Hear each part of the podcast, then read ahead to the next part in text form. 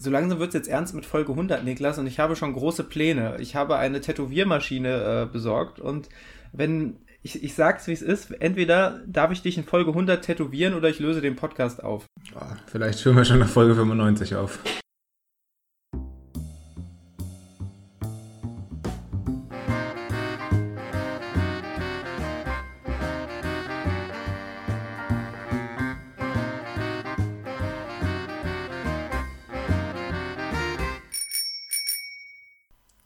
Hallo und herzlich willkommen zur Folge 95 von eurem Lieblingspodcast Laufen, liebe Erdnussbutter. Und mir gegenüber virtuell sitzt wie immer schönerweise der liebe Daniel. Hallo, hallo. Und wir haben heute einen ganz besonderen Gast. Und mir ist aufgefallen, dass ganz besonderer Gast so eine richtige Floskel ist, die wir, glaube ich, auch ziemlich oft nutzen und äh, ziemlich viele Podcasts nutzen. Aber in diesem Fall ist es wirklich ein sehr besonderer Gast, denn ähm, wir haben heute den Andreas aus Hamburg da, der knapp zwei Jahre lang fast äh, mein Trainer war, als ich in Hamburg bei Hamburg Running war. Moin, Andreas. Moin, moin. Freut mich sehr, ähm, dass du zugesagt hast, hier bei unserer Folge zu partizipieren. Und ähm, ja, wir wollen ein bisschen über den Verein Hamburg Running sprechen und natürlich auch über dich sprechen. Ähm, von daher, wie es sich bei so einer guten Interviewfolge gehört, ähm, ist dir am Anfang erstmal der Platz überlassen, um dich einmal kurz vorzustellen und ähm, ja, vielleicht auch zu erzählen, wie so deine sportliche Karriere äh, war und immer noch ist. Oh wei, also wir machen eine lange Folge raus, merke ich schon. Nein. ähm, mir wird ja nachgesagt, dass ich auch gerne, gerne über mich spreche. Ähm, deshalb möchte ich direkt mal einschränken, ja, ich war irgendwie zwei Jahre dein Trainer, aber nicht alleine dein Trainer. Ähm, das ist, wenn wir vielleicht ein bisschen mehr über den Verein sprechen, nachher ähm, grundsätzlich auch schon mal eine wichtige Sache, weil wir da sehr mit äh, Trainerteams arbeiten. Ähm, und äh, in dem Fall äh, gilt mir dann natürlich auch nicht alleine der, der, der Credit, ähm, so, so er denn da überhaupt zu geben ist. Äh, das musst du eher bewerten. Ähm, ja, ich selbst war lange ähm, zwar immer schon in der Leichtathletik, aber gar nicht so in dem im Laufbereich unterwegs, sondern eher im Sprintbereich. Ähm, als, als Kind mal Hürde und dann lange 400 Meter Läufer, ehe ich dann jetzt schon im Erwachsenenbereich auf die Mittelstrecken gegangen bin, vor allem 800 Meter. Und bin dann eigentlich bei den längeren Strecken auch erst ähm, als aktiver Athlet gelandet, wo ich mir dann so gedacht habe, ja, jetzt neben Beruf und so lasse ich es äh, ein bisschen kürzer treten, ähm, weil ich auch ein bisschen finde, dass so ähm, Training für die längeren Distanzen, was ja dann überwiegend dann doch aus Dauerläufen auch besteht, sich auch besser mal nach einem Arbeitstag hat machen lassen, zumindest bei mir psychisch vor allem so also für den Kopf, als irgendwie so ein, ein Sprint oder ähm, Tempolaufprogramm, was dann klassischerweise für kürzere Distanzen ähm, häufiger auf dem Programm steht. Ähm, außerdem war ich dann halt auch irgendwie, brauchte einfach auch ein bisschen neue, neue Erfahrungen, neue was anderes. Ähm, ja, die 400 Meter waren lange in der Jugend auch recht erfolgreich. Ich war ein paar Jahre in, in, äh, in der Jugendnationalmannschaft oder im, im Jugendbundeskader, ähm, war eine U18 deutscher Meister. Ähm, danach ähm, habe ich mich dann halt irgendwie immer so an dem Bereich, also in dem Erwachsenenbereich, äh, an dem Bereich orientiert, ähm, Quali für deutsche Meisterschaften schaffen auf 400, 800, das ist so dann die Grenze und das ist halt auch ein bisschen undankbar, weil es einerseits ein ziemlich geiles Ziel ist und ziemlich gut ist, ähm, andererseits man dann halt aber auch irgendwie so alles steht und fällt mit ein paar hundertstel Sekunden, wenn man Pech hat, ob die Saison dann ähm, den Erfolg hatte oder nicht. Und ähm, das war dann irgendwann so auch der Grund, wo ich sagte, dann nachher ähm, mal neue Horizonte. Und ja, spätestens seit Hamburg Running, wir sind in diesem Jahr, machen wir das, den fünften Geburtstag, ähm, bin ich dann auch ähm, im Trainerbereich aktiv und bin da mittlerweile, würde ich sagen, hauptsächlich aktiv, also mehr als dass ich äh, Athlet bin, bin ich mittlerweile Trainer ähm, und äh, trainiere da halt auch im Wesentlichen tatsächlich mittlerweile Mittelstreckler, ähm, aber lange halt auch ähm, so Menschen wie Niklas. Hervorragend. Magst du einmal für, für, ich glaube, viele Leute, für mich war es damals auf jeden Fall bei Hamburg Running auch neu, ähm, sagen, was, was verstehst du unter Kurzstrecke, Mittelstrecke, Langstrecke? Was sind da so die Distanzen, ähm, die dafür gelten? Ja, also es gibt äh, klassische Definitionen, die teilweise auch ein bisschen ähm, voneinander abweichen. Ähm, ganz klassisch sagt man alles bis 400 Meter ist Sprint. 800, 1500 Meter, gegebenenfalls noch 3000, die jetzt keine klassische Disziplin sind, ähm, sind Mittelstrecken und ab 5000 fängt es dann an mit der Langstrecke. Ähm, da gibt es natürlich durchaus auch ein paar unterschiedliche Ansichten. Also ich persönlich ähm, sag mal so was in der Weltspitze, da sind wir natürlich weit von entfernt, aber was in der Weltspitze auf 800 Meter passiert, das hat mehr mit Sprint zu tun als mit Mittelstrecke ähm, zum Teil. Ähm, und das gleiche gilt, wenn man sich anguckt, irgendwie letztes Jahr 5000 Meter Weltrekord, das hat dann schon fast wieder mehr mit Mittelstrecke als mit Langstrecke zu tun. Und bei der Langstrecke ist nach oben hin natürlich kein, keine Grenze. Ne? Also du hast klassischerweise da den, den Marathon als oberste Disziplin, der allerdings auch nochmal ähm, natürlich ganz andere Voraussetzungen, ganz andere ähm, auch Trainings mit sich bringt als irgendwie 10.000 Meter, was die, die längste Disziplin auf der Bahn wäre. Ähm, es gibt natürlich dann darüber hinaus über Marathon auch äh, noch längere Distanzen, die aber ja jetzt schon nicht die klassischen Distanzen sind. Ich glaube, das kann man ohne Ultraläufern zu nahe zu treten, äh, dann glaube ich doch behaupten. Ich finde es ja total geil, dass wir an der Stelle jetzt schon unseren äh, HörerInnen mitgeben können, dass sie ab äh, 5000 Meter äh, Langstreckenläuferinnen sind. Also das finde ich tatsächlich äh, sehr, sehr gut ähm, und etwas, was man sich auch voller Stolz mal ans Revers heften kann. Ja, also ich habe ganz, wenn du, wenn du da sportwissenschaftlich äh, rangehst, kommt es ja darauf an, wie lang du unterwegs bist. Ne? Also von mm. daher könntest du auch, wenn du sehr langsam bist, äh, auf vorigen Distanzen schon irgendwie in die Langstrecke kommen. Ähm, aber grundsätzlich ähm, 5000 Meter als Langstrecke anzusehen, die natürlich eine, eine kurze Langstrecke, ist ja irgendwie ein Widerspruch in sich, ähm, wenn man die wettkampforientiert macht, dann natürlich extrem schnell ist. Also vor allem im Vergleich zu irgendwelchen Halbmarathon, Marathondistanzen.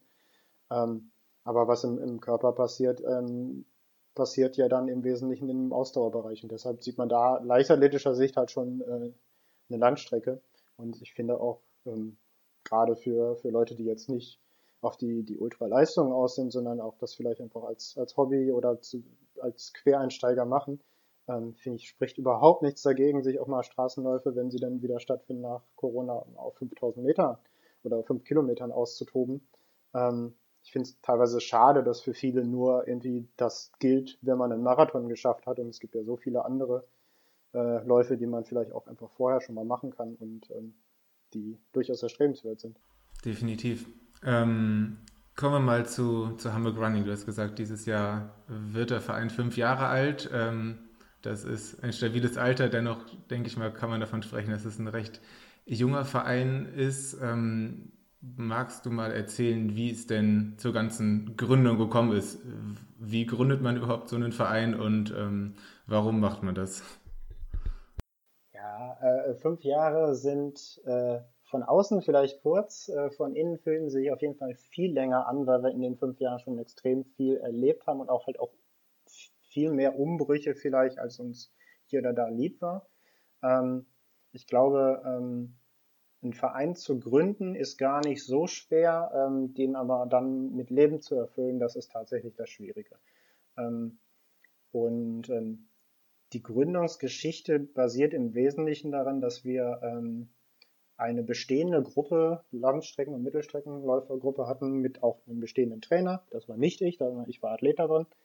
Ähm, und äh, wir waren damals beim Hamburger Sportverein, also beim HSV, und ähm, strebten, sagen wir mal, nach ein bisschen mehr Autonomie, äh, nach mehr Möglichkeiten und hatten auch tatsächlich damals in dieser Gruppe ähm, relativ viele Voraussetzungen. Also wir hatten äh, Juristen dabei, wir hatten halt einen Trainer, wir hatten Sportmediziner, wir hatten äh, ein paar Leute, die sich auch schon mit Verbandsarbeit auskennen, also das war dann beispielsweise ich.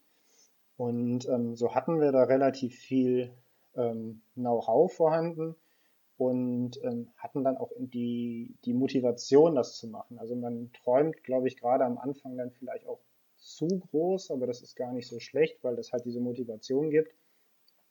Und das Ganze stand auch ein bisschen so unter, unter dem Eindruck der ähm, dann ja in Hamburg abgelehnten Olympiabewerbung, ähm, wo man so oder so zustehen konnte.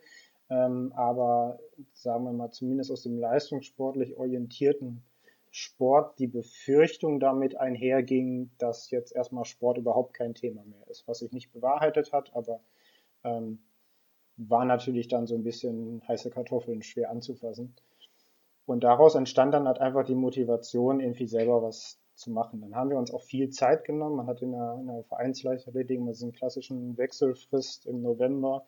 Ähm, kann man die, also bis November kann man die Wechsel anmelden, die dann fürs nächste Jahr gelten. Das heißt, man kann nicht irgendwie beliebig hin und her wechseln und haben uns dann ähm, während des laufenden Betriebs, wir hatten ja unsere Strukturen, ähm, daran gemacht, eine Satzung zu schreiben, ähm, die ganzen Anmeldungen, Anmeldungen zu machen bei Verbänden, bei Vereinsregister etc. Das ist halt alles ein bisschen müßig, aber ähm, es gibt zigtausend Vereine in Deutschland, die haben das alle hingekriegt. Wenn man sich ein bisschen im Zweifel informiert, geht das. Und dann standen wir halt äh, etwa ein Jahr, nachdem wir angefangen haben mit der Gründungsarbeit, ähm, bei einem Crosslauf irgendwann das erste Mal alle mit unseren Trikots am Start. Und das war dann halt auch einfach ein ja, schon irgendwie ein geiles Gefühl, aber ähm, tatsächlich fängt da halt dann die Arbeit an. Und ähm, dann stellte sich sehr schnell heraus, dass es einen großen Bedarf gibt ähm, oder gab, aber auch noch immer gibt in Hamburg, ähm, Laufsport zu machen ähm, auf einem etwas professionelleren Niveau, als es vielleicht in Lauftreffs oder so stattfindet, aber nicht zwingend unbedingt sofort auf dem Niveau ähm, bei, bei Meisterschaften oder bei höherwertigen Meisterschaften teilzunehmen. Und daher haben wir dann halt auch äh, für, für diese Leute ein Angebot geschaffen. Das war dann ähm, die Trainingsgruppe, in der auch Niklas, ich glaube, als auch mit als einer der ersten dann schon dabei waren. Ähm, und äh, das ist so ein bisschen das, das größte Erfolgsrezept, was wir eigentlich gemacht haben oder er, erzeugt haben, dass wir da ähm, versuchen mit einem leistungssportlichen Ansatz, ohne dass wir da, also Leistungssport ist für mich halt unabhängig davon, ob ich einen Marathon in viereinhalb, fünf Stunden laufe oder ob ich in 2,20 laufe. Das ist einfach der Anspruch an sich, das Bestmögliche aus seinen Möglichkeiten zu machen. Ähm, und damit haben wir vielen eine Heimat gegeben und dadurch haben wir aus dieser Quereinsteigergruppe dann aber auch sehr viele Leute gefunden, die dann äh, sogar noch den nächsten und übernächsten Schritt gemacht haben und äh, richtig im Leistungssport angekommen sind und äh, teilweise dann bei, bei nationalen Meisterschaften auch. Ähm, und wie ähm, wie waren so die, die Distanzen? Also seit ähm, habt ihr dann für verschiedene für, für verschiedene ähm, Distanzen verschiedene Trainingsgruppen angeboten oder ähm, ja, wie war das? Ja, also ähm, als wir angefangen haben, hatten wir eigentlich eine, wie wir es genannt haben, oder immer noch eine Leistungsgruppe. Das sind, ich sage jetzt mal platt, die besseren. Das ist natürlich alles fließende Übergänge und hatten dann die, diese Anschlussgruppe, die wir sie genannt haben, ähm, für im Wesentlichen Quereinsteiger, ähm, aber sind auch viele äh, Leute dann dabei, so Anfang 20. Ähm, ob man das jetzt schon sofort als Quereinsteiger bezeichnen will, ähm, sagen wir jedem überlassen. Ähm, was schon auffällt, ist, dass diese Hobbyläufer, Quereinsteiger, die jetzt nicht aus einer klassischen leichtathletischen Ausbildung kommen, äh, wir sind ja auch kein reiner Leichtathletikverein, also wir sind ein reiner Laufsportverein. Ich definiere uns zwar als Leichtathletikverein, aber wir machen ja keinen Weitsprung oder sowas. Ähm, und ähm, die Leute, die dahin kommen, orientieren sich schon an Straßenläufen. Also die trainieren für 10.000 bis Marathon im meisten Fall. Ähm, das ist bei den Leuten aus dem Bereich Leistungssport, wie gesagt, Übergänge sehr fließend. Ähm, ein bisschen differenzierter. Da gibt es dann deutlich mehr auch äh, Leute, die Mittelstreckendistanzen machen, wo ich ja sagen wir, meinen eigenen Fokus habe und auch meinen Trainerfokus habe. Ähm, so dass wir die dann, als wir dann auch gewachsen sind im zweiten, dritten Jahr, ähm, teilweise aufgesplittet haben. Das heißt, wir haben Ansprechpartner für Langstrecke, wobei da beispielsweise die 5000 Meter immer so eine Twitter-Form sind. Die sind ähm, nicht klar definiert, äh, ähm, ob die jetzt in dem Fall zur Langstrecke oder Mittelstrecke gehören, sondern auch ein bisschen typabhängig vom, vom jeweiligen Athleten, von der jeweiligen Athletin. Ähm, und äh, Ansprechpartner für Mittelstrecke. Mir wäre das durchaus auch ein Anliegen, da noch weiter runter zu wachsen Richtung 400 Meter. Ähm, und in der, in der anderen Gruppe ähm, haben sich dann mit der Zeit auch Leute gefunden, die auf Mitteldistanzen trainieren wollen oder das tun das sind dann häufig ähm, äh, klassischerweise Seniorensportler, die dann halt auch in ihrer Altersklasse auch wieder in 800 Meter, 1500 Meter ähm, bei, bei Seniorenmeisterschaften teilnehmen wollen. Ähm, und da ist dann immer die Frage, wie, wie teilt man das gut auf? Es gibt je nach Jahreszeit, gibt es Phasen, wo 800 Meter Läufer und Marathonläufer sehr gut, sehr viel zusammen machen können. Ähm, zu anderen Phasen brauchen sie dann ein ganz anderes Training. Ähm, und da müssen wir eigentlich von Saison zu Saison auch ein bisschen gucken, ähm, wie viele Athleten haben wir, in welcher Leistungsklasse, mit welchen Ambitionen und da äh, ein bisschen flexibel darauf reagieren. Also es macht ja keinen Sinn, jetzt einen Trainer hinzustellen, wenn dann wenn ich jetzt sage, ich trainiere Mittelstreckler, aber es ist gerade kein Mittelstreckler da, ähm, dann wäre das ziemliche Ressourcenverschwendung. Ähm, und äh, da ist man dann natürlich auch, auch ein bisschen, muss man ein bisschen flexibel sein. Ähm, mich würde mal interessieren, du hast ja er erwähnt, dass ihr gerade zu Beginn das Phänomen hattet, dass ihr oder den, den Erfolg hattet, dass relativ viele Leute so aus dem Breitensport oder als Quereinsteiger kamen und dann tatsächlich große Erfolge äh, feiern konnten und du, du hast es den nächsten und übernächsten Schritt gemacht äh, hin zu ähm, richtig starken Leistungen. Ähm, wie ist das für dich als Trainer? Gab es auch mal den Punkt andersrum, dass du, dass du vielleicht äh, das Potenzial in jemanden gesehen hast, aber dieser äh, Quereinsteiger oder Breitensportler, der hatte vielleicht selber gar nicht die Ambition nach mehr und, und ähm, war damit zufrieden und äh, Boah, das ist eine lange Frage. Und äh, wenn du das mit Ja beantworten kannst, machen wir es kurz. Ähm, wie gehst du als Trainer mit sowas um? Ja, es gibt das. ähm, aber es gibt das in, in sehr vielen äh, unterschiedlichen Ausprägungen. Ne? Also was ähm, Leichtathletik ist vor allem im Vereinssport für mich zwar immer noch eine Individualsportart, aber sie findet ja irgendwie auch gemeinsam im Team statt. Ähm, und ähm, demnach trotz allem Teamsport etc. musst du ja bei jedem Athletin, jeder Athlet, also jeder Athletin, jedem Athleten ähm, unterschiedlich drauf eingehen. Ja, also ich ähm, trainiere auch relativ viele jüngere Leute noch, ähm, so ab 18, also jetzt noch keine ganz äh, U18, aber so 18, 19, 20, äh, U20, U23 Athleten halt. Ähm, da kommt häufig dann halt irgendwann der Punkt ähm, Studium oder Job wo sich dann einfach dadurch ähm, äh, Ambitionen verändern und wo man dann als Trainer ähm, im Zweifel sogar auch jemand mal sagen muss, ähm, du bei allem Respekt und aller Leidenschaft für den Sport, aber da das Berufliche ist im Zweifel vielleicht auch wirklich mal wichtiger dann. Ähm, löst dich davon, dass du äh, auf Teufel komm raus äh, immer noch mal besser werden musst. Ähm, und ähm, bei den, bei den Quereinsteigern ist es dann ja auch sehr unterschiedlich. Ne? Also ähm, die sind dann häufig schon ein bisschen älter, ähm, teilweise haben sie vielleicht Familie, ähm, stehen im Job etc. Und da muss man das halt ähm, sehr miteinander abwägen. Also es ist ja immer ganz böse so eine Kosten-Nutzen-Rechnung. Ähm, es macht jetzt wenig Sinn, seinen Job zu kündigen, äh, nur um einmal einen Marathon unter drei Stunden zu laufen. Also das tun dann halt äh, bei aller Liebe halt auch sehr viele Menschen in Deutschland und davon kann ich mir jetzt keinen kein Brot schmieren. Ähm, und ich glaube, da ist es sehr unterschiedlich, ähm, was, was die Leute, ähm, ja, also in welcher Position im Leben sie auch einfach stehen. Ne? Ähm, du hast trotzdem natürlich immer als Trainer auch Situationen, wo du sagst, ah, schade. Also ähm, gerade bei den Jüngeren ist es häufig einfach schade, ähm, die ziehen halt weg für einen Job oder sowas. Ähm, ähm, dann kann man sie manchmal noch vermitteln, dass sie, dass sie an einem anderen Ort auch eine Trainingsgruppe finden. Und das klappt bei manchen besser, bei manchen schlechter. Ähm, und bei manchen ist es halt auch einfach so mit neuem Umfeld, ähm, Studium.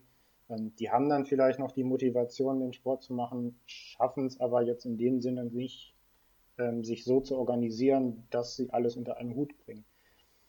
Und das ist halt dann manchmal auch einfach schade, aber schade ist, glaube ich, auch der richtige Ausdruck dafür. Es ist jetzt nichts Schlimmes. Wichtig ist in dem Fall halt, dass die, dass die Leute glücklich mit ihrem Leben sind. Schade wäre, wenn sie dann, oder schlecht wäre dann, wenn sie in drei Jahren sagen, ah, hätte ich mal dann noch die drei Jahre für den Sport genutzt im Studium. Ähm, aber das ähm, müssen dann im Zweifel auch die, die Personen selber am besten für sich ausmachen. Hast du denn das Gefühl, dass die Athletinnen und Athleten prinzipiell ähm, ehrgeiziger bzw. Ähm, zahlenfixierter werden, weil das ist so ein Gefühl, das ähm, ich gar nicht in meiner Bubble per se äh, wahrnehme, aber generell im, im, im Austausch mit anderen Läufern und Läuferinnen, dass es, äh, der erste Ankerpunkt ist, ah, Zehner schon mal gelaufen, oh ja, unter, weiß ich nicht, 40 Minuten, unter 50 Minuten, oh krass, Respekt. Und äh, hier, dafür bin ich aber schon mal Marathon so und so gelaufen. Ist das was, ähm, was dir bekannt vorkommt oder wo du glaubst, dass sich das verschärft hat? Vielleicht gerade bei den, bei den, bei den Jüngeren, wo der Ehrgeiz wahrscheinlich noch äh, besonders ausgeprägt ist?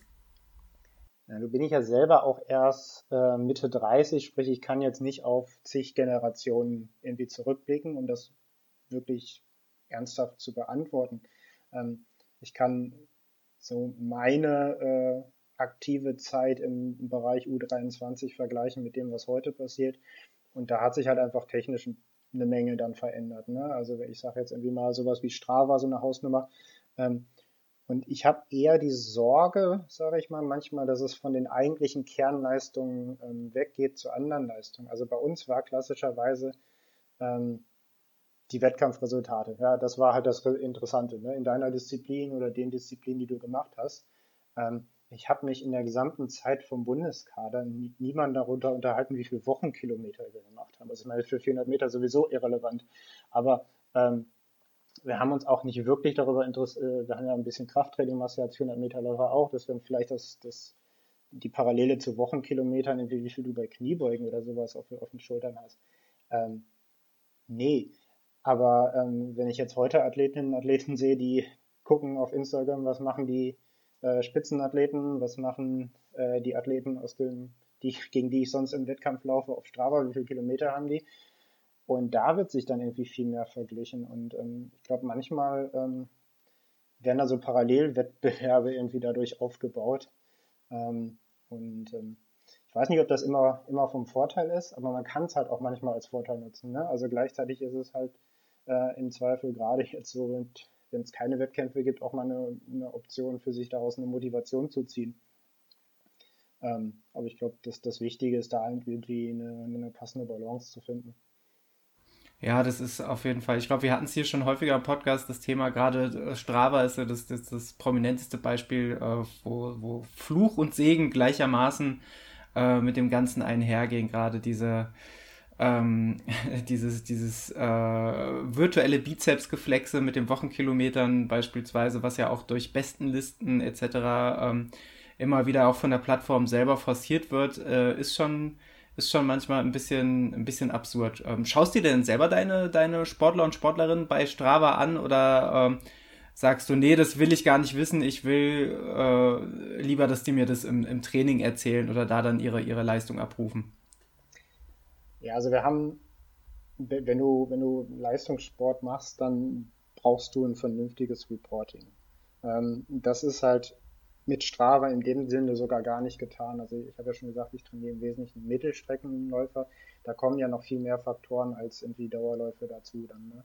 dann hast du bei den Tempoläufen noch viele Varianten, was du da eigentlich trainierst. Dann hast du vielleicht Sprinttraining, dann hast du Athletiktraining, Krafttraining, äh, in Teilen der Saison auch, äh, auch Sprungsachen. Ähm, und ähm, zum einen muss sich ein Athlet selber für sich äh, schon mal ein bisschen einen Plan machen, was habe ich denn da trainiert. Ähm, zum anderen sind wir halt auch doch im Bereich Erwachsenensport und ich mache das als Trainer ehrenamtlich und die Athleten sind alle irgendwie nebenher Schule, Uni oder Job. Ähm, das heißt, ich stehe auch nicht bei jeder Trainingseinheit dabei, auch nicht ohne Corona. Ähm, das heißt, es ist schon irgendwie notwendig, wenn ich das Training für die Leute planen soll oder mit dem Wettkampf planen, dass ich auch weiß, A, was haben sie gemacht und ähm, dann B auch, wie, wie lief das? Lief das gut oder schlecht? Ähm, und in welchen, welchen Umfängen im Zweifel? Ähm, das heißt, das geht über Strava hinaus. Ähm, Strava ist sofern dann äh, schon mal nochmal ein Vorteil, weil das natürlich einige Einblicke ermöglicht. Ne? Also ähm, den Dauerlauf sich mal nochmal genauer angucken oder sowas. Ähm, ja, warum nicht? Äh, auch gerade wenn man vielleicht mal einen, einen Tempowechsellauf oder sonst was gemacht hat. Ähm, aber klassischerweise ist das in dem, im Bereich der Bahn Leichtathletik äh, jetzt nicht die erste Wahl ähm, für, die, für die Trainingsprotokollierung oder für die, für die Trainingsanalyse. Ähm, aber angucken tue ich mir das schon. Witzig ist dann natürlich, wenn du manchmal ähm, jüngere Leute hast, äh, die auf Strava was posten und dann verwundert sind, dass der Trainer das mitbekommen hat. das äh, das gibt es ja dann auch. Ähm, aber äh, ich kann dir da, ich kann dir da Geschichten von, von jungen Läufern erzählen, die, äh, die in Trainingslager fahren, sich irgendwie neun Dosen Erdnussbutter in der Woche reinzwirbeln und sich danach wundern, dass sie drauf angesprochen werden. Tja, soll, soll, es, soll es alles gegeben haben. das ist doch auch Verleumdung auf eine Art. ähm, na gut, ähm, ähm, kommen wir nochmal zum, zum Training zurück. Also äh, wir waren jetzt gerade bei Trainingsauswertung und so. Äh, nochmal einen Schritt vorweg. Äh, wie wird denn das Training für, für die AthletInnen bei Hamburg Running geplant? Also schreibt ihr in den Trainerteams ähm, Pläne für, für alle oder ist es so, dass, es, dass die individuell für jeden Einzelnen gemacht werden? Ja, ähm, also da wir uns jetzt aktuell, das ist ja äh, Anekdote am Rand, Zeitgeschichte, die, die Podcast kann man sich ja vielleicht auch noch in drei Jahren anhören. Wir sind ja jetzt irgendwie im fünften Monat Pandemie am Stück und ich habe dann irgendwann aufgegeben, äh, Trainingspläne für die Gruppe zu schreiben, weil die ja eh nicht als Gruppe trainieren, dann kann ich auch für jeden Einzelnen einschreiben. Ähm, so ein bisschen ist so ein bisschen an dem Punkt bin ich halt dann doch irgendwann angekommen, wo ich dachte, na gut, jetzt machen wir aus dem Nachteil den Vorteil, dann kannst du halt auch ein bisschen ähm, individualisierter mit den Leuten auf die Stärken trainieren. Ähm, gut, stimmt natürlich jetzt auch nicht in Teil, ich habe jetzt nicht 30 Pläne geschrieben, aber schon ähm, ein paar mehr, als ich sonst machen würde.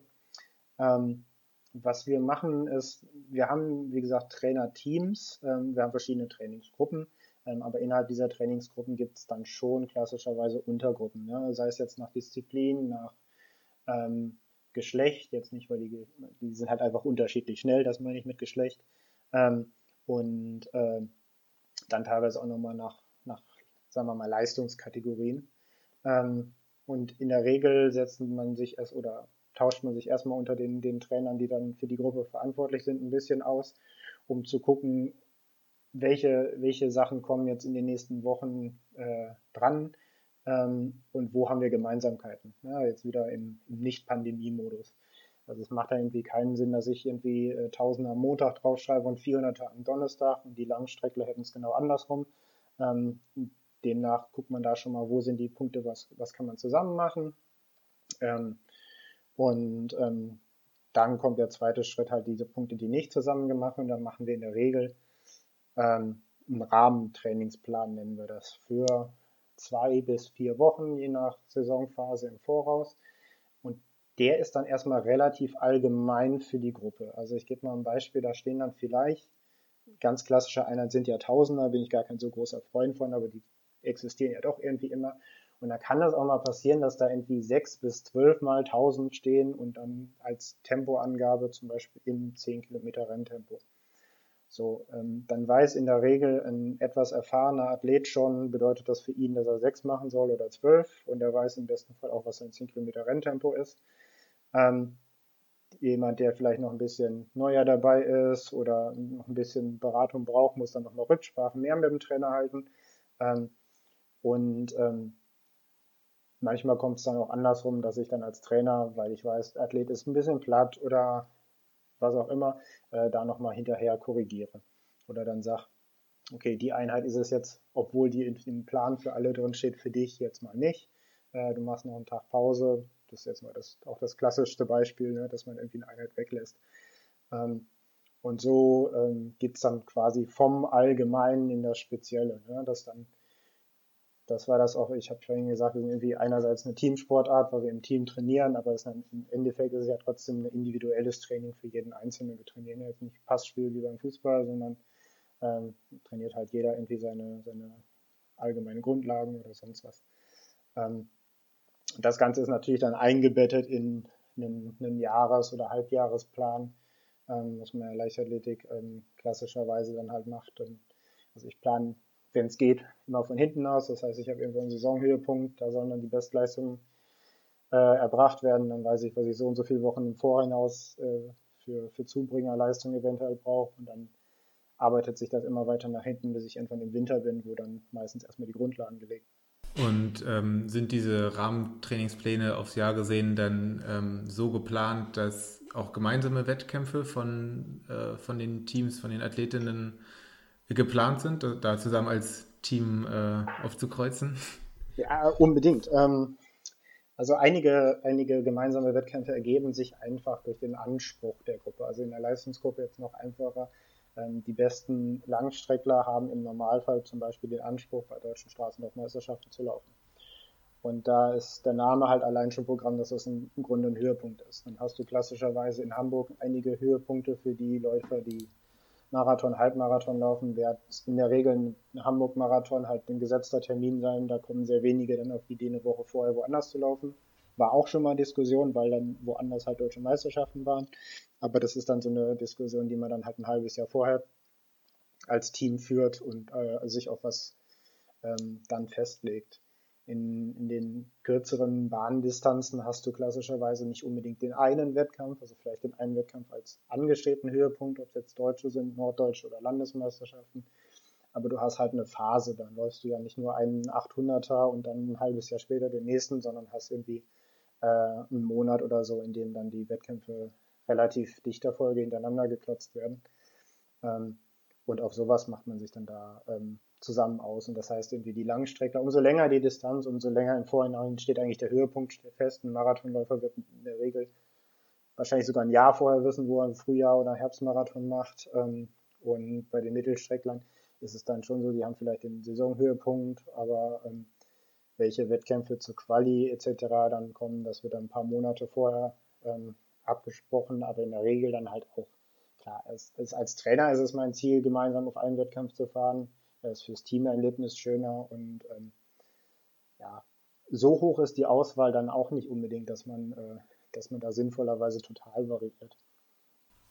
War auf jeden Fall auch äh, so mit mein Highlight jedes Mal, ähm, mit Leuten aus dem Verein dann zu Wettkämpfen hinzufahren. Ähm, ich erinnere mich da zum Beispiel an den Hamburg-Marathon 2017, sich mit den Leuten aus der Trainingsgruppe irgendwie vorher zu treffen, auch wenn man im, im Rennen letztendlich überhaupt nichts miteinander zu tun hat. Ähm, ja, sich da gegenseitig die Aufregung wegzunehmen und gibt insgesamt irgendwie so ein schönes Gemeinschaftsgefühl. Hat mir auf jeden Fall immer richtig gut gefallen. Hast, ähm, das ist ja, wenn, wenn ich ja einfach einfällt, im Hamburg-Marathon oder so ähm, Halbmarathon in Hamburg, das sind ja dann auch klassischerweise Events, wo du ähm, nicht nur die Teilnehmer dann an die, an die Piste bringst, sondern auch sagst, hier, pass mal auf, da laufen 20, 30 Leute von uns und ähm, dann viele, äh, die dann nicht laufen, halt sich auch irgendwo treffen, um anzufeuern oder sowas ähm, und dann halt irgendwie so diese Gegenseite zu spiegeln. Und bei den ähm, Events, die woanders stattfinden, da hatten wir vor, ich glaube, zwei Jahren, ähm, ja, genau, vor zwei Jahren, waren wir mit einer großen Gruppe beim Berlin Halbmarathon ne, und da auch wirklich leistungsübergreifend, also von den, ich glaube, unter 1,10 Läufern bis hin zu den Leuten, die ersten Halbmarathon gelaufen haben, dann irgendwie mit 30 Leuten oder so gemeinsam. Ähm, das ist dann auch schon mal geil, dann auch einfach am Vortag gemeinsam irgendwie essen gehen und sowas. Ähm, ich kann nur berichten, ich war selber gar nicht da. Ähm, aber ähm, war sicherlich mal ein Highlight dann auch. Ja, ähm, apropos Gemeinschaftsgefühl. Ähm, ihr macht ja auch regelmäßig Trainingslager und bei einem war ich auch mit dabei und das ist leider der Punkt, an dem ich auf Folge 1 äh, referieren kann. Sollte man sich auf gar keinen Fall anhören. Aber ähm, das fand ich jedenfalls sehr schön und ähm, äh, ja, hat da auf jeden Fall das Gemeinschaftsgefühl gestärkt. Von daher meine Frage ähm, generell einmal, wo macht ihr die Trainingslager? Und die andere Frage, ähm, inwiefern ist der Erfolg von solchen Trainingslagern für euch messbar? Also sowohl einerseits natürlich, dass es irgendwie den Zusammenhalt fördert, ähm, vielleicht auch gruppenübergreifend und andererseits ähm, auch in Wettkampfergebnissen ähm, oder Trainingsergebnissen in der Zeit danach. Ja, also Trainingslager ist tatsächlich halt gerade ein extrem Wunderpunkt, weil man da so unfassbar Corona merkt. Ähm, wir haben jetzt seit über ein Jahr halt keine Trainingslager logischerweise machen können ähm, und haben auch dieses Jahr uns dann im November schon dagegen entschieden, für fürs Frühjahr was zu planen, weil äh, uns da schon die Lage unsicher war und ähm, ist, das ist halt extrem schade, weil es halt echt eigentlich so mit das Geilste aus Trainer- und Athletensicht ist. Also ich erinnere mich da irgendwie selbst an meine Zeit als, keine Ahnung, ich war zwölf oder sowas, hatten wir Trainingslager in meinem damaligen Verein. Das war einfach das Highlight, ne? Das war geiler als die Wettkämpfe später. Das darf man natürlich aus leistungssportlicher Sicht so gar nicht sagen, aber ähm, ich glaube, das sagen selbst ähm, Weltklasse-Athleten zum Teil. Und ähm, ja, wir haben ähm, auch noch aus der Zeit der Gründung waren wir in, in, Portugal häufig im Frühjahr. Das ist ja da auch, wo du warst, Niklas.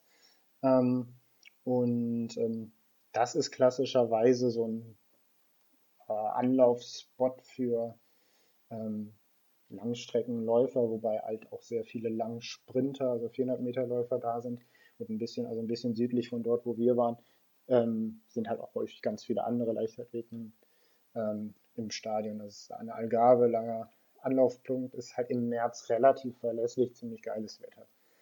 Ähm, das war eigentlich so der Anlaufpunkt, das haben wir halt noch übernommen von, unseren, von unserer Vorläufergruppe quasi, aus der wir entstanden sind. Ähm, was wir darüber hinaus häufig gemacht haben, äh, ist im Herbst quasi so ein, ja, es heißt Trainingslager, aber es ist eigentlich kein Trainingslager. Es ist einfach so ein Auftaktwochenende, ähm, wo noch relativ leicht trainiert wird, weil man meistens erst seit ein paar Wochen wieder im Training ist und wo irgendwie jeder im Verein, der irgendwie dazu gehört, mitkommen kann, wo dann auch viel aus der Leistungssicht dann einfach viel Gespräche geführt werden. Ne? Was lief in der letzten Saison gut, äh, was wollen wir anders machen, ähm, was sind die Ziele für dieses Jahr.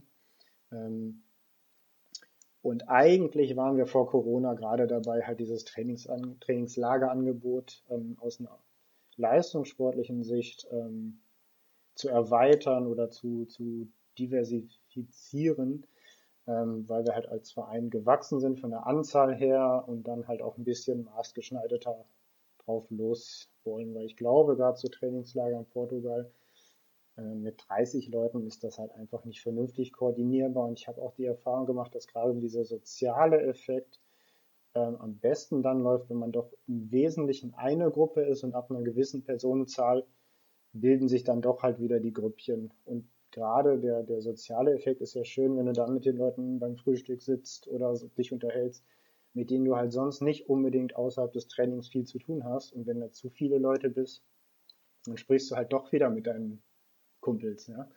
Ähm, deshalb sind so die Mischformen aus großen Trainingslagern und kleineren, wo man diszipliniert auf eine Leistung arbeitet, glaube ich, ein, ein guter Weg, auf den wir eigentlich hin wollten. Ähm, und ich hoffe, dass wenn, wenn Corona irgendwann vorbei ist, vielleicht wir im nächsten Jahr das dann mal durchziehen können auf der Art. Ähm, wir waren zweimal oder dreimal, ich weiß es gerade gar nicht mehr genau, in Folge in Dänemark. Das ist halt dann der, der, der, die Parallele zu dem, was ich im Auftakt gemacht habe. Das haben wir eigentlich ähm, eingeführt, weil dieses Portugal-Trainingslager für viele im Verein halt nicht zu verwirklichen ist, irgendwie noch eine Woche weg, gerade wenn du dann jetzt doch Eltern oder Eltern bist auch tatsächlich. Ähm, oder ja, halt irgendwie doch Hobbyläufer und sagst dann, ja gut, eine Woche Urlaub nehmen für Urlaub oder für Trainingslager. Und deshalb haben wir da so ein verlängertes Wochenende gemacht, was überwiegend halt für die, für die Hobbyläufer da war, wo ich, weil ich sowohl in der Hobbyläufergruppe als Trainer aktiv war, als auch halt Mittelstreckler trainiert habe, dann meine jüngere Mittelstreckler meistens mitgenommen habe, was für die halt sehr gut passte. Das war so ein, zwei Wochen vor den ersten Wettkämpfen. Da kann man halt nochmal ähm, konzentriert ein Wochenende gut arbeiten. Ähm, und darauf aufbauend wollten wir halt immer mehr. Und ja, vor fast genau einem Jahr hätten wir halt eigentlich unser erstes Mittelstreckentrainingslager gemacht. Da wollten wir nach Kroatien, da wollten wir halt das erste Mal dieses, diesen Frühjahrspart aus Portugal ähm, aufsplitten, in die Langstreckler fahren, im Anfang März nach Portugal und ich fahre über Ostern mit den äh, Bahnleichtathleten ähm, woanders hin. Ähm, und ja, dann kam so eine Pandemie dazwischen. Und äh, da müssen wir nochmal neu schauen. Und äh, ja, du hast eine schöne Frage gestellt, die habe ich jetzt überhaupt nicht beantwortet. Ähm, ähm, leicht, le äh, man kann es nicht messen. Ne? Also ganz ehrlich, also, ob die Leistungen besser sind oder nicht, ich habe mir das selber als Athlet mehrfach gefragt. Ich habe mich in den Jahren, in denen ich im Trainingslager war, nicht für die DM qualifiziert und in denen, wo ich nicht da war, äh, für die DM qualifiziert. Aber ob das jetzt Ursache, Wirkung war, glaube ich, ist nicht so. Ähm, ich glaube, das Wesentliche ist halt wirklich, ähm, dass man, dass man Spaß hat, ähm, dass man vielleicht die Motivation da irgendwie raus, rauszieht. Es sind halt einfach, einfach geile Erinnerungen, wenn man es wenn gut macht. Ne?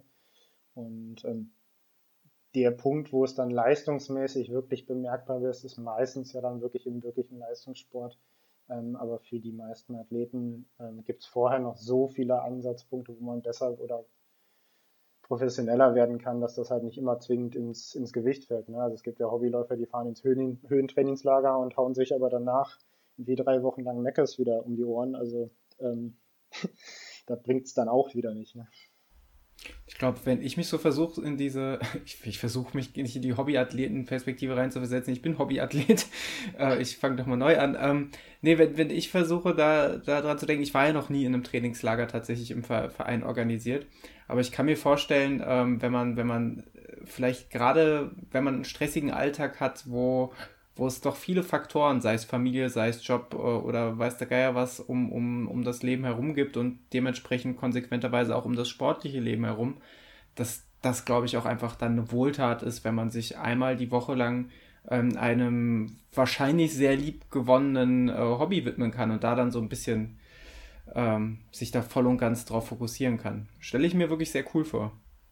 Ja, was wirklich aus der, aus der Leistungssicht ja wirklich passiert, ähm, ist, dass du Zeit für Regeneration hast. Also das ist ja wirklich der, der große Unterschied. Du hast gar nicht mehr so viel Zeit mehr fürs Training. Ähm, du kannst es teilweise ein bisschen mehr strecken. Also machst ja häufig im Trainingslager dann vielleicht auch zwei Einheiten am Tag. Ähm, das sind dann vielleicht auch gar nicht wirklich mehr Kilometer, um jetzt mal bei dem Beispiel zu werden, zwingenderweise, sondern du, du splittest halt vielleicht eine Trainingseinheit.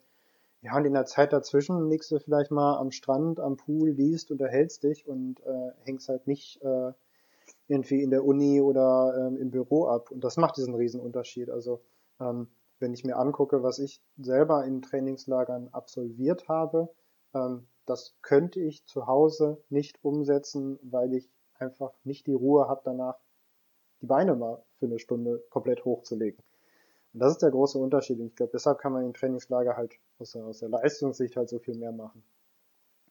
True Story, ich habe noch nie so viel in einer Woche geschlafen wie im Trainingslager in Portugal. Das war irre.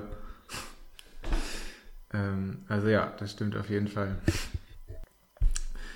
Ähm, eine andere Sache, die Hamburg Running auch regelmäßig auf die Beine stellt, ähm, ja, auch wenn das jetzt auch der Pandemie, ähm, mit der Pandemie wahrscheinlich nicht funktioniert, ist die Nacht der Zehner ein, ähm, ein Wettkampf, den ihr selber erfunden habt, vielleicht.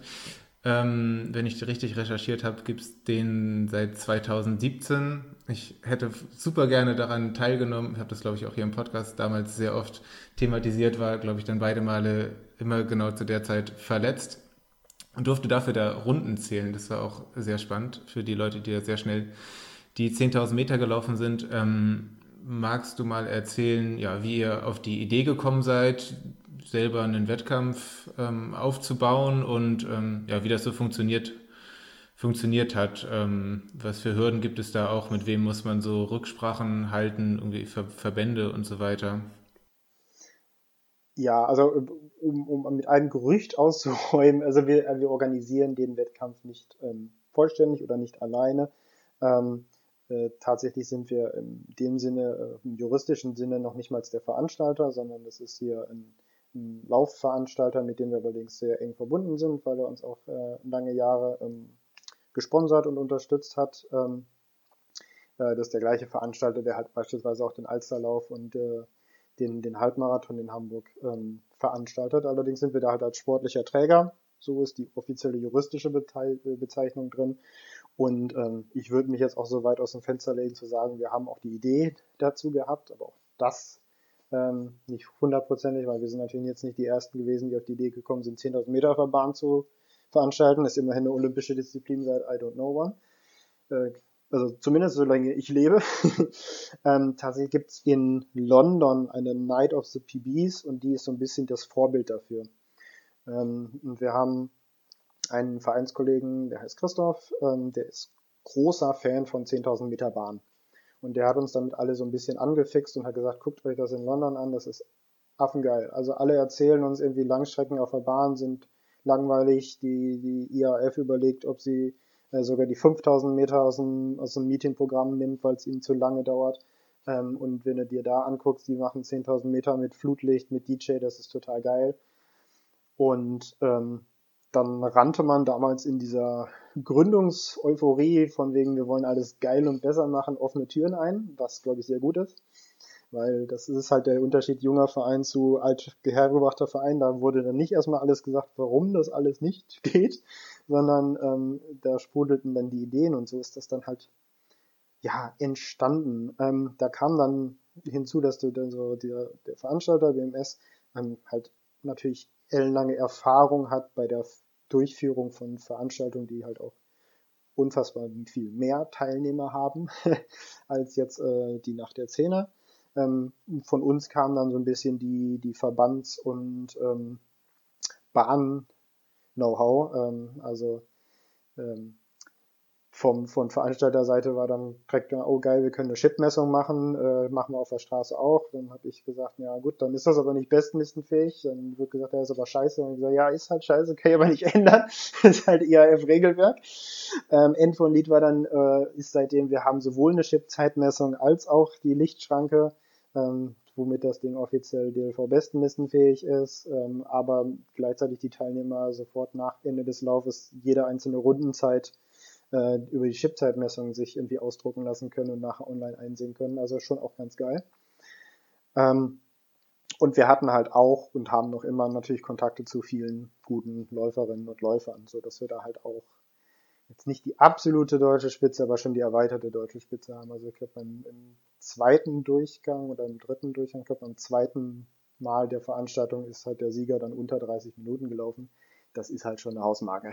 Und ähm, wie gesagt, auch da ist immer nach oben ja keine Grenze. Ich glaube, die besten Deutschen können dann nochmal deutlich schneller. Ähm, aber ähm, das ist gerade, wenn du dann eine Veranstaltung hast, die fangen halt an mit, ich glaube, irgendwie Sub 60 Lauf, mittlerweile sogar noch langsamer, weil Senioren-Landesmeisterschaften dabei sind. Ähm, wenn jetzt nicht Corona ist, bleiben die im besten Fall im Stadion. Wir haben halt auch immer, wenn jetzt nicht gerade Corona war, eine gute Erfahrung damit gemacht, dass es leider regnete und dann doch einige nicht blieben. Ähm, aber im Idealfall sind die dann auch ähnlich wie beim Marathon, natürlich nicht irgendwie zusammen an der Startlinie, aber irgendwie am gleichen Wettkampf, so ein gemeinsames Wir-Gefühl dieser gesamten Laufszene ähm, und stehen ein bisschen mit offenem Mund am Ende da, wenn die Besten laufen und feuern an. Und die Besten haben halt bei einem 10.000 Meter Bahnlauf halt auch einfach echt Stimmung, weil DJ, weil Flutlicht und ähm, du kannst die Leute dann so bis an Bahn 3 oder so ranführen. Das heißt, das ist auch ne, nicht so weit weg, dass man dann da steht und du kommst halt 25 Mal vorbei.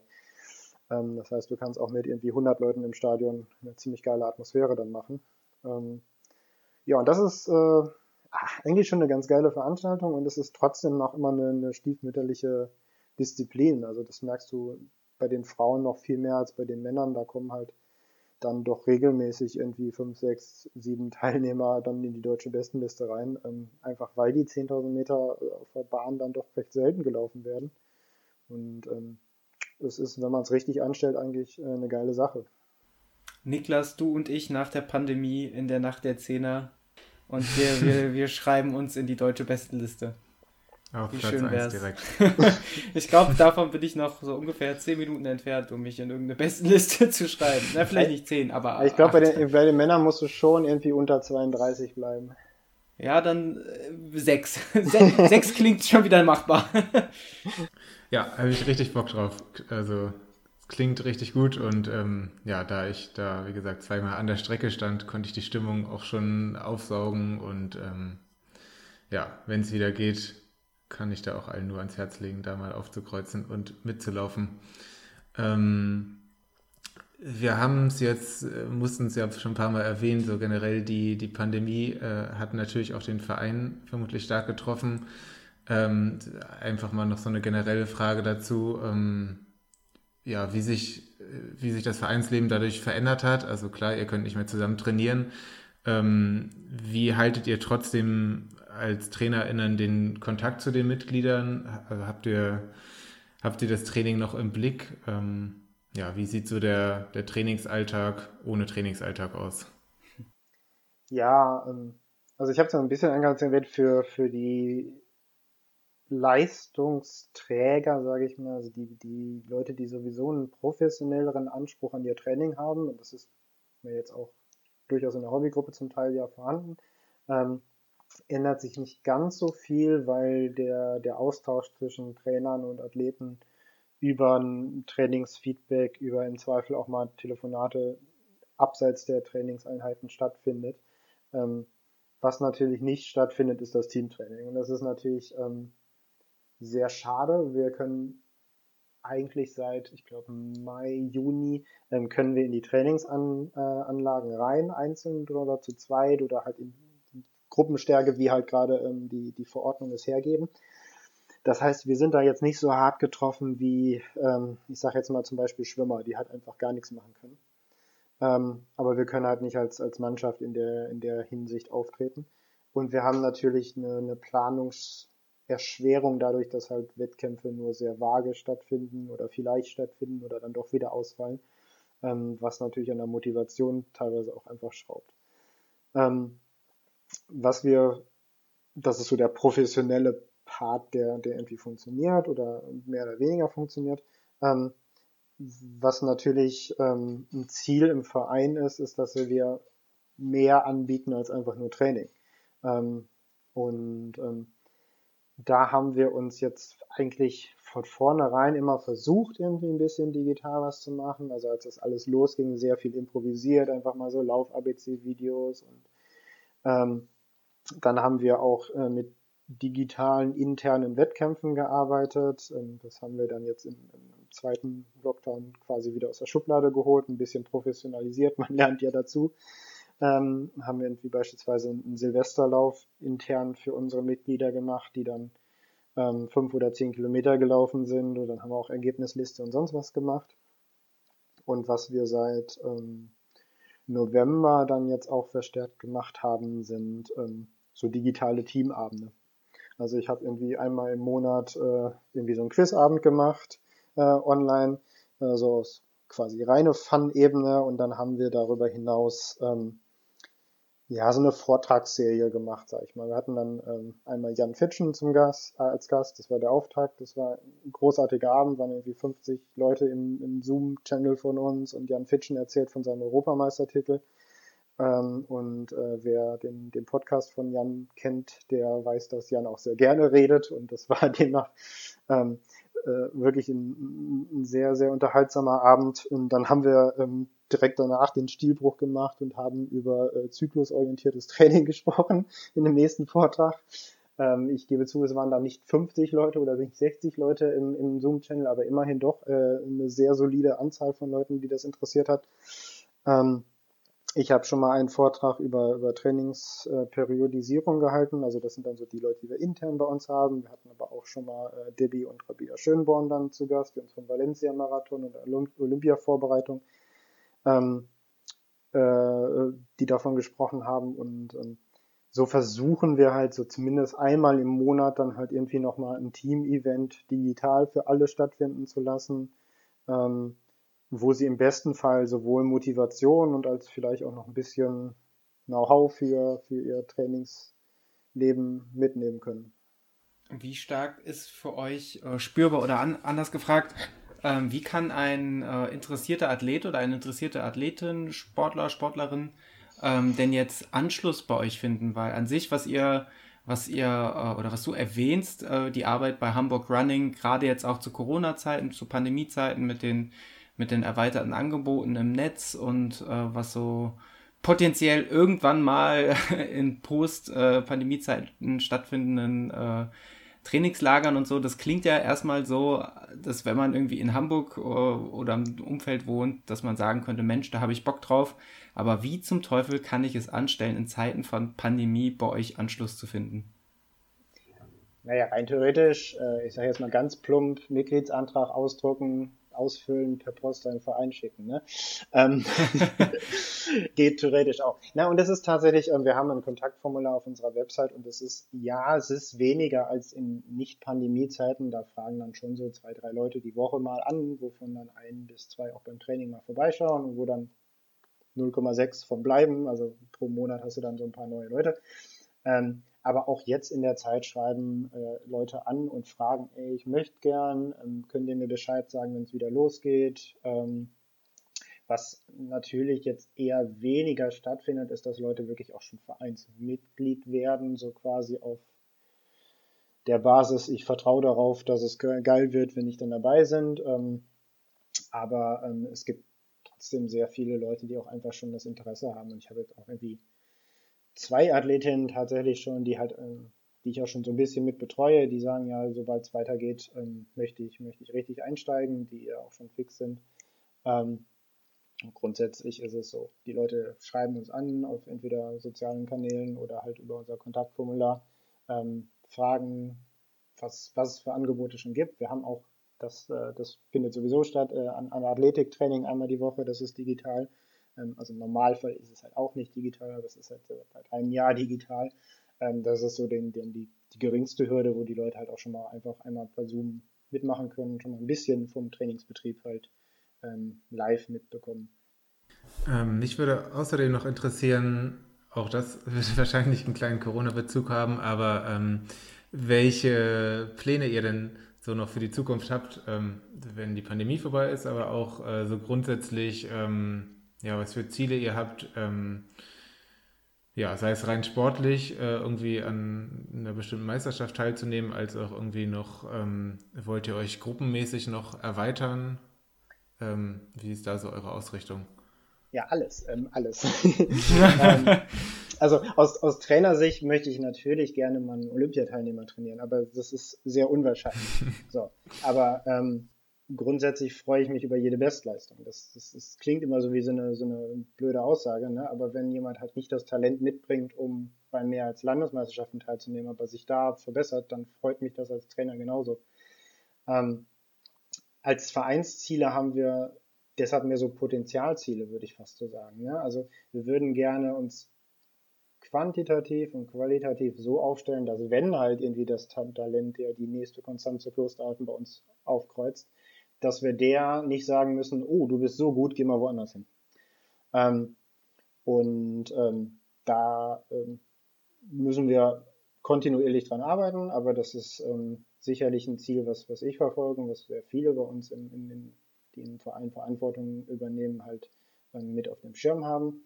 Ähm, was primär, glaube ich, so, das war sowohl vor Corona als Ziel, aber auch jetzt sprechen wir viel darüber, ähm, quasi unser nächster Ausbauschritt ist, dass wir definitiv mehr in der Jugend machen wollen. Also wir haben ähm, seit eineinhalb Jahren, glaube ich, eine, eine Jugendgruppe. Ähm, und äh, das ist jetzt natürlich durch Corona wieder ziemlich eingedampft, muss man ganz einfach sagen. Ähm, weil da kein Training stattfinden kann. Und gerade die brauchen ja irgendwie äh, die Gruppe für, fürs Training.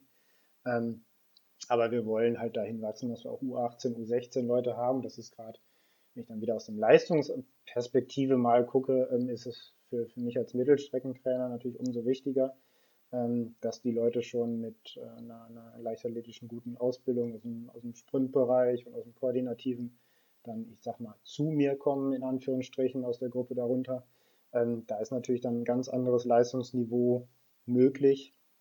Ähm, dann im Bereich U20, U23 und, und Männer, Frauen, ähm, als wenn die dann irgendwie erst mit 20 dazukommen. Ähm, noch dazu kommt, momentan sind wir zwar im Erwachsenenbereich sehr gut aufgestellt, ähm, sowohl mit unseren Trainingsgruppen als auch mit den Trainern, dass dann Talente, sag ich mal, aus dem Umland irgendwie zu uns kommen, aber wir wollen ja jetzt auch nicht auf Dauer irgendwie anderen Vereinen irgendwie Leute, äh, ich sag jetzt mal, wegnehmen, tun wir ja nicht wirklich, aber so wird es dann natürlich, wie wenn man sich irgendwie nur auf Erwachsene konzentrieren würde und alle anderen dann irgendwie die Vorarbeit leisten, die leisten zum Teil eine super gute Vorarbeit, aber die möchten wir gerne auch selber leisten und da unseren Teil irgendwie beitragen. ich glaube, das ist ähm, gerade wenn dann Corona hoffentlich mal wieder weniger wird, unser, unser primäres Ziel, dass wir, ähm, also mein Herz geht auf, wenn wir das erste Mal Leute bei, bei deutschen Jugendmeisterschaften haben. Das wären dann Leute, die, wo ich dann irgendwie am Rand stehe und sage, hoffentlich trainiere ich die in zwei Jahren, hoffentlich haben die in zwei Jahren noch Bock, aber dann bin ich gar nicht der Trainer für die Leute, sondern äh, das ist dann die Arbeit der Jugendtrainer. Ja, cool.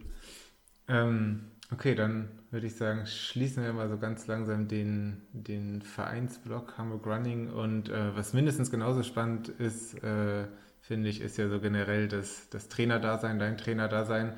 Ähm, da würde mich interessieren, wie du äh, überhaupt zum Trainer geworden bist. Also ähm, hast du da formale Ausbildung äh, durchgelaufen oder ist dir das einfach durch deine Leistungssportkarriere, ähm, hattest du da einfach schon das nötige Know-how? Wie, wie bist du da reingekommen? Es ist von allen etwas. Ne? Also ähm, ich glaube, um ein guter Trainer zu sein, ich, ich, will damit jetzt nicht sagen, dass ich ein guter Trainer bin. Ich habe das Ziel, ein guter Trainer zu sein. Ähm, ob ich einer bin, das müssen andere bewerten. Ähm, aber ich glaube, um ein guter Trainer zu sein, muss man nicht zwingend selber ein guter Athlet gewesen sein. Ähm, aber es ist natürlich hilfreich äh, zu wissen, wie sich sowas anfühlt. Ne? Also deshalb Ähm, ich habe vielleicht aus dem Ausbildungspart durchaus auch Know-how zum Marathon und ich habe ja auch schon Leute trainiert, die äh, Marathon machen. Ähm, gleichwohl kann ich mich da nicht hineinversetzen wie in einen 800-Meter-Läufer. Die, die, Ehrlichkeit muss man dann halt einfach aufbringen. Ähm, bei mir war es so, dass die in der aktiven Zeit ich immer Trainer hatte, die, ähm, und das habe ich auch für meine, meine Trainertätigkeit irgendwie versuche ich zu übernehmen, die sehr viel erklärt haben, warum sie was machen, wie sie es machen. Und dadurch habe ich halt schon immer auch ähm, relativ ein gutes Gefühl kriegen können für mein eigenes Training. Und ich habe mich auch sehr viel mit meinen Trainern darüber austauschen können. Also wir haben halt auch dann darüber gesprochen, wie wir auf vielleicht einen Fehlschlag reagieren oder sowas. Das ist jetzt nicht irgendwie dieses klassische autoritäre Trainer macht und Athlet befolgt einfach nur. Ähm, das hat mir einen guten, guten Grundstock mitgegeben. Ähm, dann war ich schon immer so aushilfsweise im Schülertraining aktiv.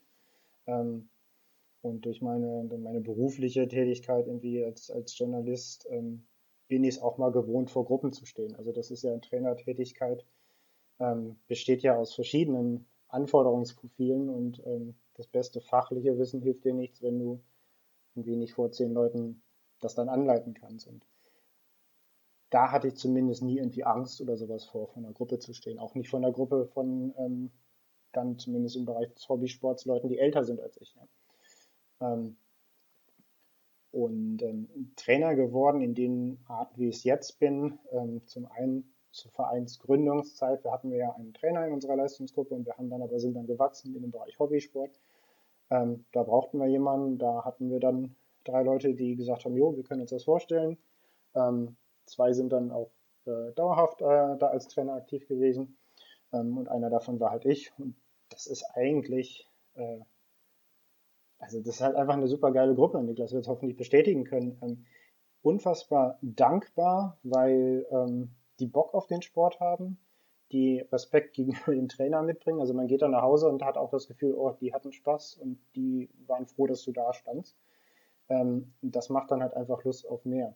Und dann habe ich parallel in der Zeit halt angefangen, meine, meine Trainerausbildung auf dem klassischen Weg zu machen, eine C-Trainerausbildung gemacht, B-Trainerausbildung, ähm, habe jetzt mit dem A-Trainer angefangen und ähm, bin im zweiten Jahr äh, unserer Vereinstätigkeit dann halt tatsächlich auch ähm, bisschen früher als selber gewünscht äh, in, den, in den Bereich der, der Leistungsgruppe reingerutscht, weil halt unser damaliger Trainer in äh, den durchaus verdienten Ruhestand gegangen ist. Und ähm, so hat sich das dann halt ergeben. Und ähm, ja, man lernt viel durch Athleten, man lernt viel durch ähm, den Austausch mit anderen Trainern. Das ist, glaube ich, auch extrem wichtig. Und ähm, bin jetzt irgendwie das, das vierte Jahr dann in Folge in, in dem Bereich, des, nicht nur im Hobbybereich aktiv, sondern als Trainer, äh, sondern auch bei den, den leistungsorientierteren, also die Hobbyläufer sind ja auch leistungsorientiert, das ist halt immer so, so doof zu, zu auszudrücken.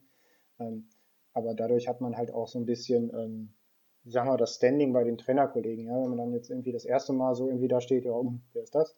Aber wenn man jetzt die, die gleichen Kollegen von anderen Vereinen ähm, dann doch jedes Jahr wieder sieht, ähm, dann äh, tauscht man sich da halt auch noch deutlich mehr aus und lernt auch gegenseitig voneinander. Und die meisten Trainer, die ich jeweils kennengelernt habe, und das versuche ich jetzt auch selber zu, so, äh, so umzusetzen, ähm, sind halt auch sehr offen. Also man unterhält sich dann doch auch ähm, über eine Wettkampfplanung, über ähm, ein paar Aspekte des Trainings etc. Und ähm, noch dazu kommt dann, dann bin ich wieder mit dem nächsten Monolog fertig. Wir haben halt Trainerteams und ich glaube, davon profitieren wir auch total, weil wir halt ähm, uns untereinander intern im Verein extrem viel austauschen und ähm, so quasi fortwährende interne Fortbildung stattfindet. Mhm, ja, ich kann das auf jeden Fall bestätigen, ähm, dass das eine saukoole äh, Truppe war und bestimmt auch immer noch ist. Also mich hat es damals ähm, auf jeden Fall immer sehr motiviert. Also wir hatten immer einmal die Woche da unser Intervalltraining äh, auf der stabilen Jahrenkampfbahn und ähm, also war tatsächlich was, wo man sich dann immer die ganze Woche drauf gefreut hat und dass man bei den Intervallen Leute hatte, an die man sich dranhängen konnte, dass man sich über Wochen lang, ähm, dass man ja auch in ähnlichen Leistungsniveaus gelaufen ist und sich so ein bisschen äh, auf eine positive Art miteinander vergleichen konnte und gucken konnte, irgendwie wie das Training bei denen äh, mit den ähnlichen Zeiten verlaufen ist, ob man dann nächste Woche wieder sich an die dranhängen kann bei den Tausenden oder Vierhundertern. Ähm, ja, war definitiv sehr schön. Ähm, wie hat sich denn dein eigenes Training dadurch verändert, dass du ähm, immer mehr zum Trainer geworden bist?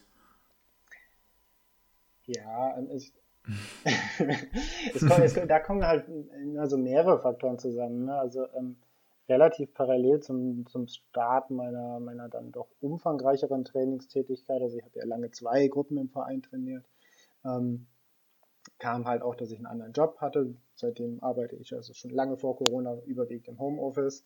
Ähm, dadurch bin ich da ein bisschen flexibler. Ähm, ich habe für mich ähm, relativ früh festgelegt, dass ich nicht irgendwie Spielertrainer sein will. Das heißt, wenn ähm, ich als Trainer von einer Gruppe da sein will, dann laufe ich die Intervalle nicht mit, weil ich mir das angucken will, weil ich als Ansprechpartner zur Verfügung stehen will, wenn jetzt doch jemand nochmal irgendwie ein Wehwehchen hat. Ähm, und ich weiß gar nicht, vielleicht auch so ein bisschen, um Distanz aufzubauen, ähm, aber mehr so nicht jetzt aus zum Abgrenzen, sondern einfach dem, dem Respekt gegenüber, ne? sondern dass die Leute nicht das Gefühl haben, ja, der kümmert sich auch um uns, aber es geht ihnen um sein Training, sondern ja, der ist halt da für uns. Ähm, und aus dieser Rolle breche ich dann ganz gelegentlich mal aus, wenn es irgendwie ja, wir eh irgendwie in einer Phase sind, wo gerade mal irgendwie gechillt ist, dann sage ich mal, oh, ich mach mal mit, dann kann man das vielleicht auch mal als Motivation nutzen. Äh, dass ich dann irgendwie mittlerweile tue ich mich dann doch schwerer. Anfangs in den ersten Jahren funktionierte das noch besser zu sagen, liebe Leute, so, wer ihr, ihr hängt mich heute nicht ab. Ähm, ähm, und wenn dann irgendwie Ruhewochen anstehen und irgendwie ein Dauerlauf nur dran ist, ja, dann kann ich auf jeden Fall mitlaufen, weil dann habe ich ja mehr Zeit mit den Athleten, als wenn ich irgendwie am anderen Ende des, des, äh, des Waldes stehe und da auf die warte. Ähm, und ähm, dahingehend hat sich halt einfach geändert, dass ich, wenn ich ähm, leistungsmäßig orientiert habe, trainieren will, ich zu einer anderen Zeit trainieren muss. Ähm, und ähm, daraus kann man schließen, dass ich natürlich weniger Zeit für mein Training habe. Ähm, das war mir vorher klar. Das ist auch für mich okay. Ähm, hatte jetzt im letzten Jahr zur Folge, dass ich auf einmal wieder ganz viel Zeit fürs Training hatte und man auf einmal so ein bisschen Blut geleckt hat, weil man dann doch merkt, oh, dann mit ein bisschen mehr Zeit kann man auch ein bisschen mehr machen. Ähm, äh, aber ja, mein eigenes Training verfolgt halt, klar, ich trainiere irgendwie immer noch auf Leistungsziele, die halt einfach deutlich niedriger gesteckt sind. Ähm, aber ich bin jetzt keiner, der irgendwie, dafür bin ich zu lange, sowohl jetzt als Trainer als auch als Led unterwegs, ähm, dass ich einfach so in den Tag hinein trainieren kann. Also ich überlege mir schon, was und worauf.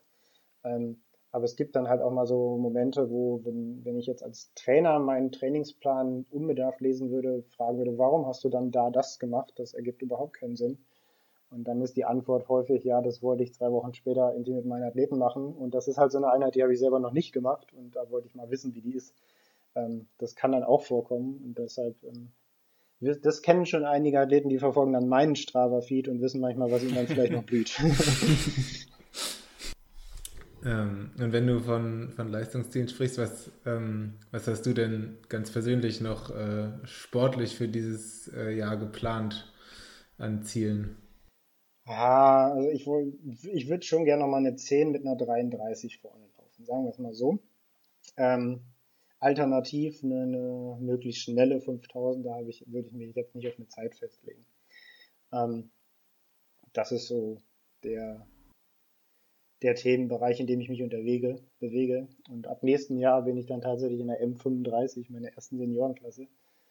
Und ich glaube, dann kann man auch nochmal durchdrehen und gucken, ob man irgendwelche Seniorensachen mitnimmt. dann geht's dann eher um Plätze wieder.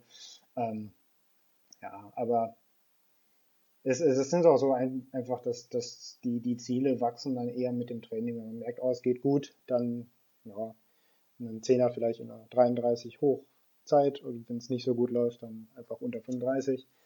Ähm, ich habe ein, zwei Jahre, bevor es mit Corona dann äh, losging, halt eigentlich einfach mal auf kleineren Volksläufen in der Umgebung ausget äh, ausgetobt, habe mir angeguckt, na, was kann man denn so in der Preiskategorie, in der ich mich bewege, gewinnen und habe einfach meine Motivation daraus geschöpft, mal kleinere Läufe zu gewinnen. Also es macht dann auch mal Spaß und ich, ich, ich nehme mir heraus nach, nach äh, zig Jahren auf der Bahn, ähm, darf man, darf man sich das dann auch selber mal erlauben, mal ein paar Handtücher zu gewinnen. Hast du denn einen Tipp? Äh, wir nennen es hier übrigens äh, trademark-mäßig den Top-Tipp. Äh, also hast du einen Top-Tipp für äh, eine gelungene Zeit äh, in, in Quarantäne für all die Sportler und Sportlerinnen. Du, du hast ja bisher eigentlich nur, zumindest was du erzählt hast, du erzählt hast, hast natürlich nur mit hochmotivierten Menschen zu tun. Ähm, aber irgendwo da draußen gibt es sie, die Menschen, die rausgucken und sagen, ich fülle das Kontaktformular bei Hamburg Running nicht aus, äh, nicht weil ich Laufen nicht mag, sondern äh, in dieser furchtbaren und hier auch eigentlich schon wieder viel zu großflächig besprochenen Pandemie ähm, fehlt, es, fehlt es mir vielleicht allein da schon an Kraft auf Senden zu drücken. Äh, sehr lange Herhaltung, äh, Herleitung, äh, kurze Frage. Hast du Tipps an die Menschen, die sich gerade vielleicht nicht so motivieren können, obwohl sie, ähm, obwohl sie gerne würden? Puh, das ist jetzt eine ganz böse Frage, weil wenn ich jetzt sage nein, ist es voll Depri, ne? Ähm, ähm, ich glaube, was man sich erstmal vor, vor Augen führen muss, ist, dass es vollkommen normal ist, unmotiviert zu sein, auch gerade in diesen Zeiten. Ne? Ähm, ich habe das sehr gemerkt, als das losging und als sich abzeichnete, viele Wettkämpfe fallen aus und Teamtraining fällt aus, ähm, gab es so zwei Fraktionen so im Verein. Ne? Diejenigen, die äh, möglichst detaillierten Trainingsplan haben wollten, um ihre Struktur aufzubehalten, ne, dass sie wissen, ja, ich trainiere trotzdem nur noch montags das, mittwochs das, donnerstags das, gib mir das bitte genau vor und fange jetzt nicht an zu sagen, ja, legt euch den Trainingsplan ein bisschen so, wie es bei euch zeitlich passt. Ähm, sag mir am besten noch um welche Uhrzeit. Und es gibt die Leute, die sagten, lass mich vollkommen in Ruhe, ich kann mich für nichts motivieren. So, und äh, was ich da als Trainer recht schnell einfach rausgelesen habe, ist, dass äh, das ist halt total typabhängig und das ist beides okay. Und wir haben auch in der Zeit Leute, ich sage jetzt mal, verloren für den Sport, die jetzt seit einem Jahr sagen, nee, das, das, das bockt mich nicht. Ich habe keinen Bock, irgendwie gegen die Uhr alleine zu laufen. Ähm, und ob die dann irgendwann in einem halben Jahr, in einem drei Monaten, was auch immer, ähm, wieder zurückkommen, das wird man sehen. Das ist denen überlassen. Ähm, ich glaube, wichtig ist halt einfach, dass man Bock hat auf das, was man tut. Und wenn man irgendwie bisher motivierter Läufer war und man hat da aber keinen Bock mehr drauf, weil es einem jetzt gerade eher belastet oder so, dann ist es, glaube ich, auch vollkommen okay, das zu lassen. Ähm, und dann muss man sich halt einfach äh, in sich hineinhören und worauf habe ich denn Bock? Weil, also, ähm, auf irgendwas hat man eigentlich immer Bock. Und dann muss man gucken, inwiefern man das umsetzen kann. Und ähm, gibt ja wohl offenbar auch schon Leute, die dann irgendwie durch halb Hessen einfach alleine laufen, habe ich mal gehört. Ähm und ähm, ja, also es gibt viele, die, die nehmen sich halt einfach mal ein ganz anderes Wettkampfziel. Ähm, äh, es ist halt dann auch einfach mal kein Wettkampf. Ja, so what. Also ähm, ich glaube, ich glaube, man, man muss da mehr in sich, mehr in sich hineinhören, ähm, was einem gerade das gibt und ähm, wenn man so, so gar nichts findet, dann im Zweifel vielleicht auch mal einfach mit ein paar Kumpels, Freundinnen, Familienmitgliedern äh, telefonieren hören. Weil also in so ein Loch fallen, das ist natürlich das, das Allerschlechteste. Ähm, aber ich würde jetzt niemanden zwingen zu sagen, ey, ich motiviere dich auf jeden Fall für, für das Laufen. Ne? Also was, was bei unseren Vereinsmitgliedern halt geholfen hat, ist eineinhalb oder drei Stunden lang Jan Fitschen zuzuhören. Ähm, von daher äh, vielleicht den Podcast albümieren oder sich alte Videos von Sachen angucken, aber für manche ist es halt auch genau das Falsche. Ne? Ja, wer, wer, wer ähm, so mittelmäßig motiviert werden will, der kann dann gern äh, alte Laufen, die Beerdnussbutter Folgen nachhören, wenn er Jan Fitschen durch hat. Das ist äh, auch ganz okay, glaube ich. ich glaube, wenn man alle Folgen von euch und von ihm durchgehört hat und es dann immer noch Pandemie ist, dann haben wir halt echt ein Problem. Ja, das stimmt. da, äh, das hoffe ich einfach, dass äh, das keine Option ist. Ich fürchte, da werden wir echt ein Problem kriegen. Aber äh, was außerdem eine ganz kluge Taktik ist, um nicht in ein Loch zu verfallen, ist, denke ich mal, die äh, Laufen liebe Erdnussbutter Spotify-Playlist sich mal anzuhören, hier und da beim Laufen oder sonst wo. Ähm, hast du zufällig auch so den einen oder anderen Song für die Playlist im Gepäck, den du draufpacken möchtest? Ah, du, du hast mich ein bisschen vorgewarnt. Ich glaube, so viel darf ich verraten. Ja, Deshalb habe ich, hab ich mir da auch Gedanken gemacht. Ähm, ja, ich, ich habe mir heute erstmal ähm, dann, dann die Playlist angehört und ähm, ich sag mal so, mein Musikgeschmack war jetzt nicht alles. ich, ich, bin irgendwie aus der Punkrock-Zeit raus. Das habe ich früher als, als früher Jugendlicher gehört, aber heutzutage kann ich da irgendwie nicht mehr so ganz mit. Ähm, ich, ich muss auf jeden Fall einen Song nennen. Und zwar ähm, gibt es den schönen Song Running von No Doubt. Ähm, der, und jetzt fange ich nochmal ins Erzählen an, ähm, halt der Song meines Hochzeitstanzes auch ist oder war oder war und ist. Ähm, und vor wenigen Tagen hatte ich jetzt meinen ersten Hochzeitstag, weil wir sind ähm, vor, haben vor einem Jahr geheiratet ähm, und genauso kurz vor halt dem ersten Lockdown. Ähm, und haben uns halt auch über den Verein Hamburg Running halt kennengelernt überhaupt. Und ähm, von daher ähm, verbindet uns halt sehr viel mit Laufen und das ist, glaube ich, finde ich auch mal so ein wunderbares Beispiel dafür, dass ähm, das halt Laufen und Verein halt nicht nur Laufen ist, ähm, sondern so viel mehr. Und ähm, ja, äh, ich glaube, der, der Song musste auf jeden Fall drauf. Sau gut. Und auch irgendwie tatsächlich auch sau gut, dass, dass wir äh, letztes Jahr extra für euch und um euren Hochzeitstag zu ehren, einfach mal das ganze Land geschlossen haben. Für, äh, naja, Jahr. ich, ich, denke, ähm, ich denke, das ist ein gutes Zeichen für, für, für euch. Ja, ich weiß nicht, jetzt ist, ähm, wir hätten es schon noch ganz gern eigentlich äh, Flitterwochen verbracht, aber da war ja dann schon, also die haben wir dann halt zu Hause verbracht. Das war da war noch Luft nach oben, sagen wir es mal so. äh, Mallorca-Flüge gehen gerade gut. Also, falls äh, da Interesse besteht, ähm, ich kann dir einen super äh, Lufthansa-Flug für den ungefähr achtfachen Preis organisieren. Ja, das ist geil. Jahrelang jammern sie, dass sie nichts verkauft kriegen, jetzt jammern sie wieder, dass alles ausgebucht ist. Ja, ja es ist einfach eine verrückte Zeit irgendwie. Ähm, alles sehr, sehr schwer zu greifen. Ähm, abschließend, ähm, wie erreicht man dich und den wunderschönen Verein Hamburg Running denn im Internet, so denn man in Kontakt treten möchte? Ich nehme schon mal vorweg, weil ich das ganz großartig und auch einzigartig finde, dass Hamburg Running, glaube ich, der vielleicht einzige Laufverein ist, den es mittlerweile auch bei TikTok gibt.